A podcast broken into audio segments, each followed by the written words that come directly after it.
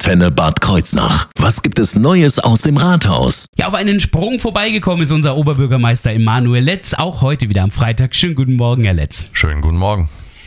Sie haben gerade erst eine Pressemitteilung darüber rausgegeben, was die aktuellen Weltereignisse betrifft. Ich meine, wir alle schauen im Augenblick zwischen Syrien und die Türkei an die Grenze, als die Erdbeben ja vor vier Tagen passiert sind und im Augenblick ja schon weit über 20.000 äh, Tote vermeldet werden mussten. Das ist etwas, das hat auch Sie natürlich nicht kalt gelassen. Sie sind davon genauso berührt worden. Ja, richtig. Wir haben ja auch einige ähm, Bürgerinnen und Bürger hier in Bad Kreuznach, die mhm. dort auch Familienangehörige haben. Ähm, und die türkische äh, Gemeinschaft, die ist ja recht groß hier in Bad Kreuznach. Und ähm, ja, ist ein definitiv schreckliches Ereignis. Gerade gestern Abend ähm, habe ich mir auch nochmal äh, das angeschaut, ähm, wie viel ehrenamtlich ähm, dort die Hilfsgüter auch ähm, ja, aussuchen, verpacken und äh, in die Türkei dann auch ähm, selbstlos äh, hinfahren.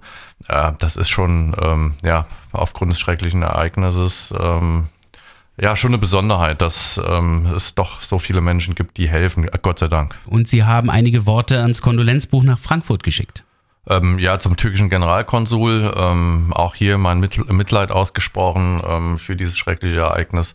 Ähm, wir sind alle nur Menschen und äh, da müssen wir auch äh, gerade bei solchen Ereignissen einfach zusammenhalten. Nun muss ich sagen, es ist traurig, das sagen zu müssen, aber wir sind erprobt im Augenblick nach Corona, dem A-Hochwasser äh, der Ukraine-Krise, jetzt das Erdbeben. Ähm, wir sind seit gut zwei, drei Jahren permanent am Helfen. Aber hier in der Region ist das ungebrochen.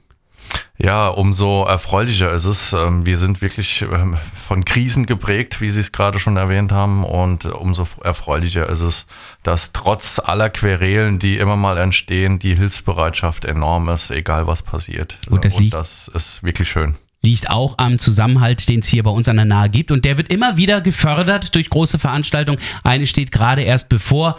Da wird hier die nahe Region wieder die Fasnacht auf der Straße bzw. im Käfig feiern. Sie freuen sich doch auch auf Ihren ersten Narrenkäfig jetzt äh, als Oberbürgermeister. Ja, richtig, als Oberbürgermeister. Ähm, Narrenkäfig, den begleite ich ja schon ja, fast Jahrzehnte, ja. Ähm, allerdings in einer anderen Funktion. Normalerweise aus Polizeisicht. Äh, ja, richtig, genau. ähm, und ähm, ja, diesmal bin ich zum ersten Mal als Oberbürgermeister vor Ort und ähm, ich glaube, das wird eine tolle Veranstaltung. Die Fastnachter, die brennen drauf. Ähm, die Saalfasnacht, die endet ja jetzt schon fast.